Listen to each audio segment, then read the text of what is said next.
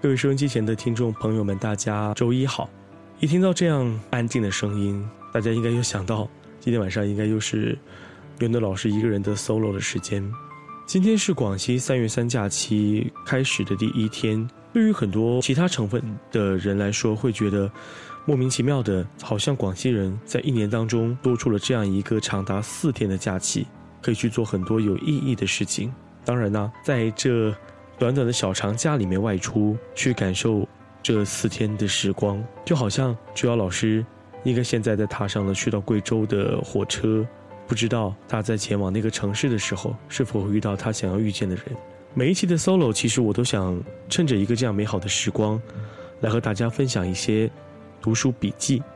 其实像在这样晚上的日子里，念书这件事对我们来说已经是变成一件似乎变得非常奢侈的事情。其实这样一个灵感完全来自于，在上一期的时候，我自己一个人 solo 跟大家推荐的那本书《想念却不想见的人》。事后我也完全没想到，竟然这本书已经在中国大陆的出版社已经出版了，也让很多朋友都在第一时间在书店的书架上找到了它的存在。好像现在念书已经是一件非常奢侈的事情，仿佛念书已经是高中和大学时候的事儿。甚至在大学里，我们念的书除了教科书以外，便是那些武侠与言情小说。那个时候呢，我们看金庸，看王朔，看花溪南风与读者知音。曾经有一位朋友曾经跟我说过，念书这件事儿，相比起现在的网络与朋友圈，要更加的令人能够明智。他的意思是，不论如何，书籍都是经过校对和审查与出版的，都会带着作者精挑细选的笔触。而不是现在似乎动动手指便跃然于屏幕的快捷新闻。今天要和大家分享的一本书是来自胡琴坊的《旅人》。我们经常在节目里会和大家分享关于旅行的事儿。旅行这件事儿本来就是令人快乐的，从预定行程、查找酒店到出发前一日在床上的梦境里，每一次的旅行都会带着故事，而这些故事呢，或许是期待，或许是逃避，或许是。说走就走，毫无杂念。而我们曾经在节目里和大家分享的最多的城市，便是台湾。这本书的作者胡新芳女士就是来自宝岛，在那个文化盛行的岛屿，每个人都仿佛过着文艺青年般的日子。你越亲近台北，就越发现台湾的小幸福，都来自生活里的时光。前两天我和大宝聊天，说起了台湾的小幸福与大陆的宏伟志向，究竟谁会更好？答案自然是不存在的。因为围城这件事儿，让我们不得不被迫选择自己的生活，而我们之所以成为旅人，便是一种短暂的逃避与逃离，也是一种短暂的麻木与解脱吧。过去我的旅行都是带着盲目和青春的蛮横，想去哪里都是一场奋不顾身的出发，从杭州到成都，从新加坡到印尼，从吉隆坡到台北，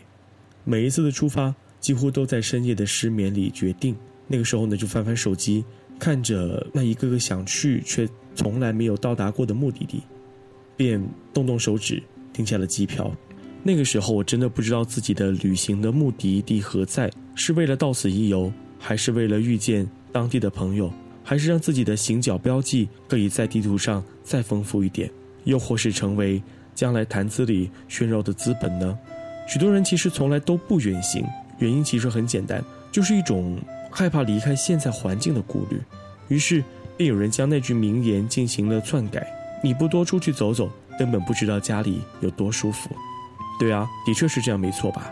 旅行是令人恐惧的期待，每一次踏出家门，便是一次短暂的告别，离开了熟悉的床榻，离开了熟悉的气味，离开了乱糟糟却让你觉得非常舒适的床和枕头。你踏上的交通工具上挤满了陌生人，他们的言谈举止让你退避三舍，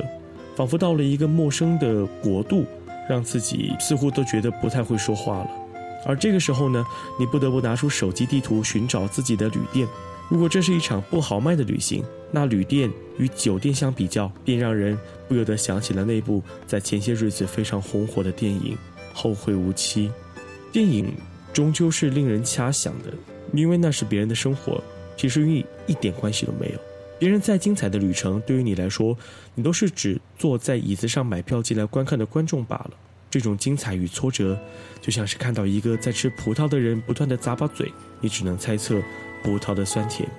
心里的滋味、感动又与你有何关系呢？最近在朋友圈里面有一个非常流行的辞职信，那封辞职信的老师很大胆的跟所有的读者说：“我想辞职了，因为世界很大，我要去看看。”这边让我想起了一个最近我遇到的女生，这个女生大学毕业了两年，之前在肯德基打工，担任餐厅的副经理的职位，在前不久呢，她在我同学的咖啡馆里应聘了店长的位置。在那段时间里，开店是非常辛苦的。毕竟，在一个完全没有任何经验和没有任何教条的环境下面工作，会让人觉得摸不着头脑。生活自然是残酷的，故事的剧情理所当然。他没能够顶住开业前的巨大压力，递交了辞职的报告。他甚至没有渴望得到一分钱的报酬，几乎是逃也似的离开了那家咖啡馆。事后我问他：“你为什么会这么的匆忙呢？”他说：“我要去看世界了。”其实世界再大，又与你有何干呢？世界的有趣，完全是在于人与人之间情感的趣味，而人与人之间情感的来源，便是相处之间发生的那些有趣的事情。在二零一二年的时候，那部电影叫做《二零一二》。那是一个讲述的关于世界末日的电影。到了现在，我相信很多人已经慢慢的开始对它淡忘了。但是呢，不得不说，在那部电影开始疯狂的红火的转载着世界即将在二零一二年十二月毁灭的时候，一则有趣的新闻跳入了无数人的视野。那则新闻里面是告诉大家，我们现在生活的年代是一个以情感作为纪元的年代，在这个年代里。人和人之间的感情是这个时代的主旋律，不管这份感情是恨、是爱，还是那些你无法理解的过程，它都是情所连接起来的世界。简单点来说吧，世界的有趣是在于情感的趣味，情感的来源是与人相处有关。这是一个人情的世界，哪怕人情如纸薄，别人的生活是否与你有关，便是这世界是否与你有关，是这样一种关系吧。世界的确很大，没错啊。但是你看到的真的是世界的真相吗？我们每天经历的许多事情，我们都会认为它是一种小小的幸福。可是这种小小的幸福，他们除了能够在我们的生活当中起到一些有益的推进之外，它对于偌大的世界来说显得微不足道。可是很多人会说，我喜欢那是一个人，我和一个人相处在一起，他便是我的全世界，他便是我生命的全部。我们自然没有反对这样感情的真诚，因为毕竟许多人是因为这样的感情而相互的生活在一起，对彼此的信任也连接了他们两个人之间这种长久的关系和关怀。就像我们过去曾经说过的，或许旅行才是可以让两个人关系彻底曝光的时候。很多人挺过去了，很多人没挺过去，于是旅行呢，便成为了很多情人们分手前的最后一件事儿。今年的三月三假期，身边的许多情侣朋友，他们奋不顾身地投入到了旅行的过程当中。但是，旅行终究是一个残酷的过程。他们在旅行的过程当中，许多弱点和许多缺点都暴露在了彼此的身旁。对于他们来说，这场旅行或许就是一个噩梦。很多人是没有办法容忍另一半在旅行的过程当中所犯下的错误的，哪怕那只是一个微小的错误，都会让对方在那种焦虑和焦急的过程当中莫名的受到压力和紧迫。于是，这也是让很多人在旅行之后会选择分手的原因吧。因为他们会认为，我在旅行当中都已经看到了一个真实的你，那在日常的生活当中，你是否是在假装、假扮着告诉我，你其实并不是那样一个人呢？再说回到这本书吧，关于旅人，他完全没有用我们熟悉的游记来描述一座城市，他甚至没有告诉我们任何一座城市里旅人的形象。就好像曾经有人问我，请你告诉我南宁哪里最有趣，我无数来过南宁的朋友，都回去告诉了他们的朋友和同事。他们都说南宁是一个非常有趣的地方，但是你真的让我描述起这座城市，我只能将城市手册里的前言背诵给你听，因为我真的无法找到一个更贴切的形容词来描述这里。大多数时候，沉默便成为了我的回答，又或者是我会开玩笑的告诉他，相比起这座城市，可能你来看我会觉得更有趣一些吧。这样一个问题，就好像有人曾经提问到：你的母亲是怎样一个人？我也会无法找到一个更具有特点，或者是更贴切的词语来形容它。但是如果你问起我某位明星，你问起我华哥，你问起我某个朋友或者同事，你问起我他们是怎样一个人，我似乎都能够不加思索地回答出一二三四，就好像你让我描述那些我曾经停留过的城市一样，我可以眉飞色舞地告诉你那些城市里甚至一些连当地人都不知道的趣事儿。现在的年轻朋友就好像我们一样，曾经或者说现在正在经历的是一种非常痴迷的自由行的游戏，而所谓的自由行，便是摆脱了旅行社的负数。让自己的计划可以在这座城市的旅行当中变得更加的充实和有趣。自由行除了考验的是一个人旅行的统筹计划之外，也考验的是一个人在当地的资源是否都能够合理的利用。像以前我要去到一个陌生的城市旅行，我想要做的第一件事情便是早早的打开那座城市的交友网站，尽可能的让自己认识一些当地人，能够在当地朋友的帮助下，会更好的认识这座城市里发生的有趣的事儿。他们会告诉我应该做怎样的交交通工具到达我想去的目的地。每天的晚餐、中餐或者是早餐都会有不同的朋友跟自己一起用膳。这种被包围的成就感，是旅行到一个陌生城市里自己给自己莫名其妙的一种优越感。我以前也曾经非常痴迷于一项自由行的游戏，这个游戏便是假装自己是当地人的生活一天，而我甚至煞有介事的在我的行程表里端庄的写下了“假装当地人生活日”这样的字眼。可惜这些事情到头来真正能够实现的真的是非常的少。我还是在城市里到处的闲逛，就像一个客人一般，欣赏着这座城市里转瞬即逝的美，试图让自己的记忆里能够多一些记忆和多一些记得。这座城市里那些与众不同的细节，这便是旅行的道理。就好像瞎子摸象一样，居住在这座自己城市里的旅人看到的只是自己城市里的一只大腿、一只耳朵和一只象牙。你专注于在自己平时生活的范围里，陷于日常生活工作的处理、迁就与固定不安的人际关系网络脉络当中，无法把自己拉开距离，就像一个旅人一样。一个女人为什么之所以能够轻易的拉开距离，能够看清楚大象的全貌？这里的大象指的便是你生活的城市，它能够对着你的城市带着研究的目光，不带情绪的对这座城市进行去无存菁的工作。女人是有理智的，她可以抗拒城市里部分青红皂白的感染力，他有闲情，可以耗费时间和精神，慢慢的品味你的城市。他对待你城市的态度，就像上网浏览一样。有兴趣的网址就会点进去看一看，而没有兴趣的页面呢，它只需要点一下鼠标就能够去到更加神奇的地方，并且没有任何的负担。距离遥远的城市只会对旅人留下美好的回忆，却不能落下苦楚的痕迹。因为呢，像这种让我们感觉忧郁和不舒服的城市，是永远不会进入我们生活里的。说到此，仿佛我们真的只会选择与自己志同道合的城市一起共同。进步，而我们之所以会把那座城市列为自己志同道合的地方，便是那座城市里有自己熟悉的气息。再说到关于旅行的态度与阶级感，说到阶级，很多人会觉得说，旅行究竟和阶级有什么关系？它就是一场旅行而已啊。可是很不幸的是，这种阶级便是从旅行方式开始的。头等舱的 A 三八零机票，阿联酋航空的尊贵服务，Remova 甚至 LV 限定版的皮质旅行箱。机场高级汽车的接送，五星级酒店的钻石会员，高高在上俯视全城的景观房间，复杂的根本无法正常念出名字的菜单，给予服务生丰厚的小费，这一切描述都只在你看到的电影里出现。而红眼航班经济舱的机票，巨大的塞满衣服却又不肯购买行李的登机箱。塞满的随身行囊，从头到尾只有一双旅行鞋，牛仔裤不会多带一条，只为了可以多腾出一些空间留给数码相机。下了飞机以后的机场穿梭巴士，带着全球通 WiFi 的手机地图，要入住的旅店几乎没有人能够在地图上准确的指出位置。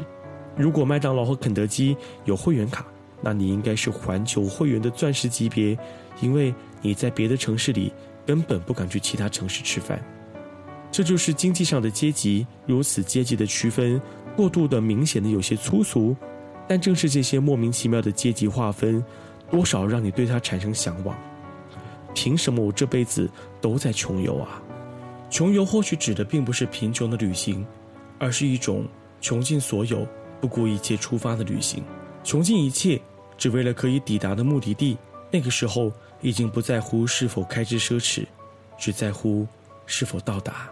这或许便是一种陌生的乡愁吧。为什么如此容易的在一个陌生的城市定居下来？有的时候，我们也不免亚于自己的无情。那些曾经共同出游、谈天说地的亲密朋友，那些曾经欢喜的走逛的一些公园和广场，一些曾经经常去的饭店，一些曾经每天见面必须打招呼的便利店的老板，那些曾经依赖至深的小型的超市和电影院。到了另外一个城市，很快的，似乎我们都找到了快速的替代品，而且居然毫无困难。对于一个陌生的城市来说，我们的生活模式并没有因为新的居住环境而改变，我们仍然会在同一个时间起床，虽然说有可能会有倒时差的风险，依然到了周末就会去寻找朋友相伴，依然重复的去一家小餐馆解决自己的就餐问题。依然喜欢在某些时间电影上映的时候去电影院大快朵颐，或者是我们还是会找到那家距离自己最近的便利店，能够在自己的日常生活的用品的品牌当中，能够找到自己熟悉的生活方式。这些一睁眼便能够看见那些熟悉的东西，原来是如此的可以快的在另外一个城市找到它的替代品。但是，我们除了那些自己一成不变的东西，有些生活习惯却是难以改变的。我们并不会因为一个新的城市就过起新的生活，我们也会发现，没有了老环境，需要维持旧生活所需的元素，并没有因此的缺货。新的城市完整的提供了一切你曾经依赖至深，甚至深恶痛绝的生活要素，万事不缺。日日夜夜，你的生活还是有的时候忙得像一只狗。你会喝你的茶。嚼你的口香糖，买之前和你款式大同小异的鞋子，这就是为什么淘宝能够一如既往的在你改变了不同的城市之后，能够给你相同的生活作息和生活方式。新的城市迅速的变成了旧的城市，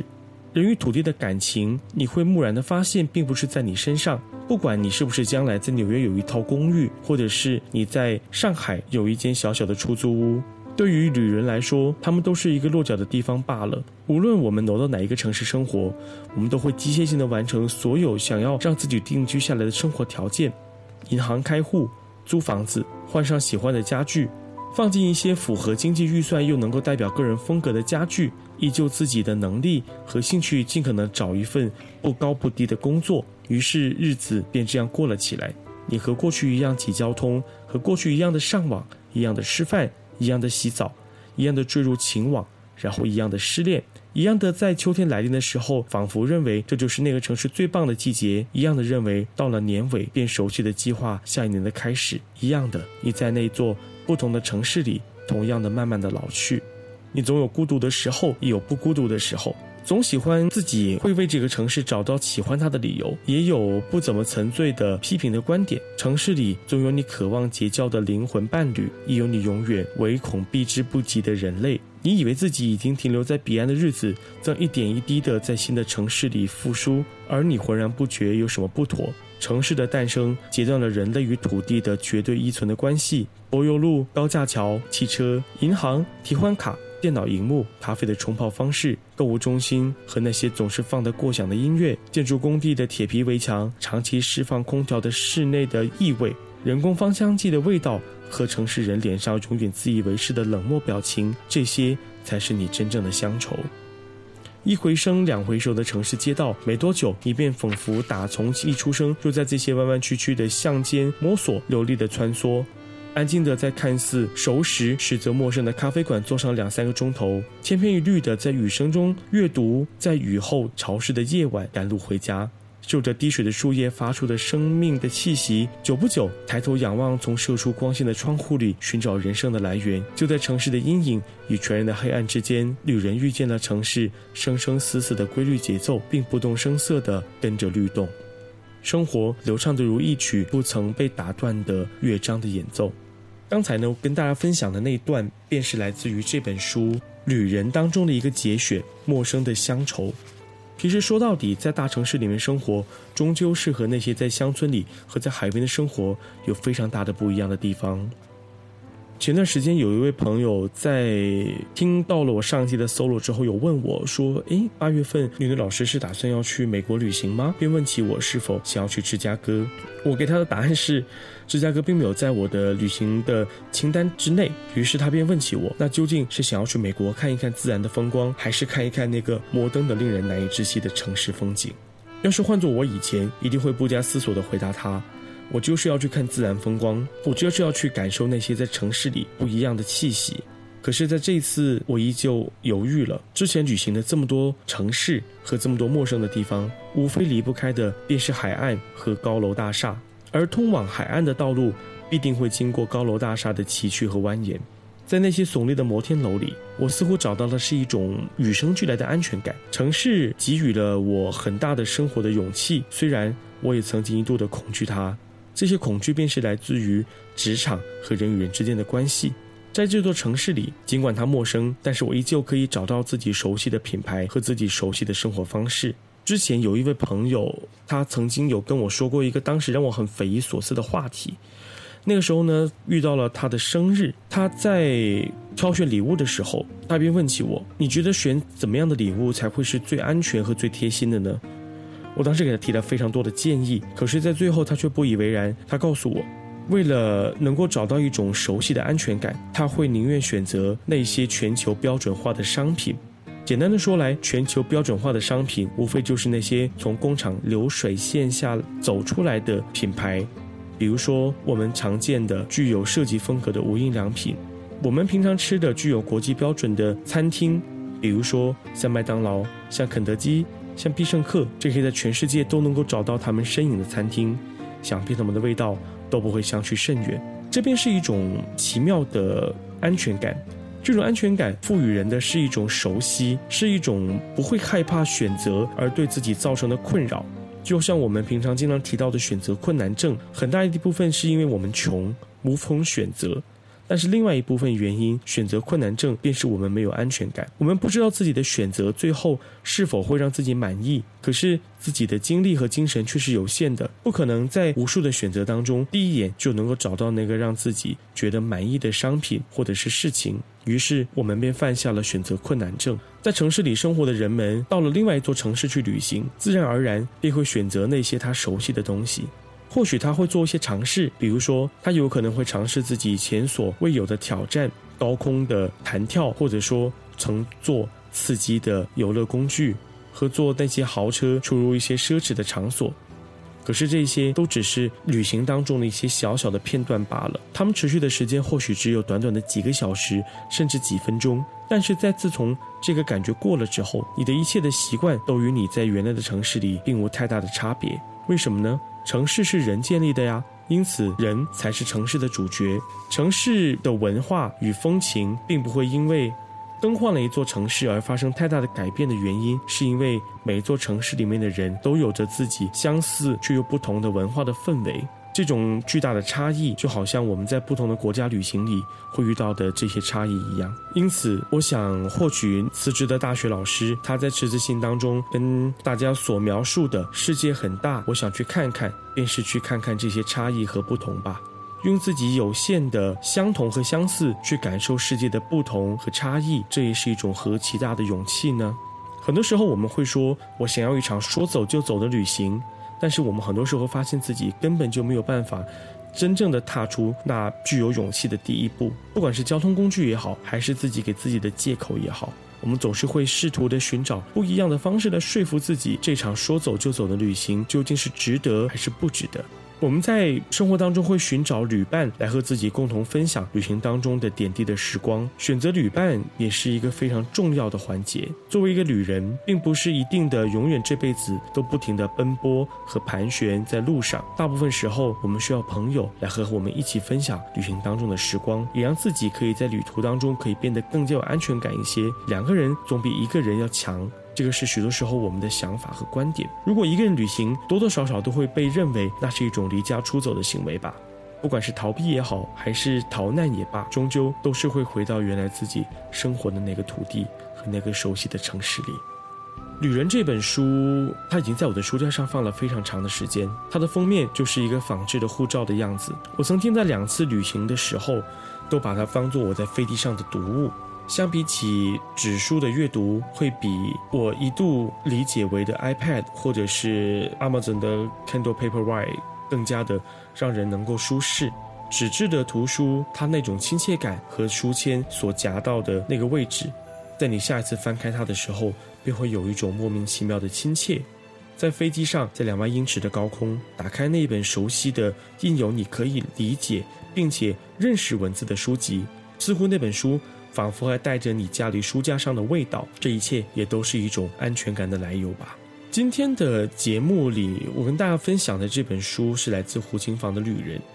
上半部分的节目里，大部分讲述的是关于我自己对于旅人和旅行的一些看法和想法。毕竟，一个永远坐在自己座位上的人是没有资格去评论旅行这件事情的。可是这个时候，多读一读别人的书籍和多翻看别人的画册和相册，都会是丰富自己人生的一个方式。就好像我们花钱进到电影院去看别人拍出来的电影，就好像那个人的故事和那个人的人生，我们曾经也经历过一般一样。读书终究是会使人明智的，在念书的时候，我们所阅读到的世界和时光都是属于自己的，没有人能够抢走。你可以和别人分享，那便是我们阅读的意义。今天晚上的节目呢，和大家唠唠叨叨的聊了大半个小时，不知道大家是否真的会喜欢这种以读书会的形式来分享阅读的故事和心情。可能很多时候，你们听我念完这短短的三十分钟的稿子，应该就会对这本书有个大致的了解和印象。这个时候再次去拿起来阅读，便不会觉得陌生，就好像那种刚才我们在节目当中所提到的安全感一样。阅读本来就是一场旅行啊！既然没有时间阅读，那就让我在每一次的 solo 里面来和你们分享一本我曾经念到过的，让自己充满回忆的好书吧。在下一期节目当中。我们会和大家分享怎样有趣的事情。我们下个礼拜一再见喽！祝大家晚安，祝大家礼拜一工作顺利。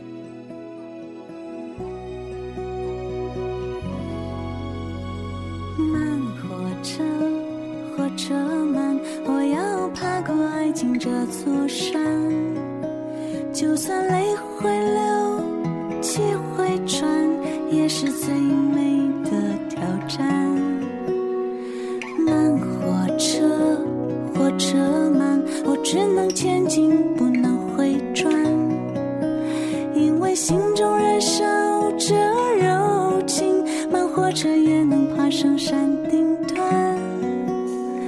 如果一路有欢笑，有迷乱，也有田园风景和美丽山川，而你的眼神是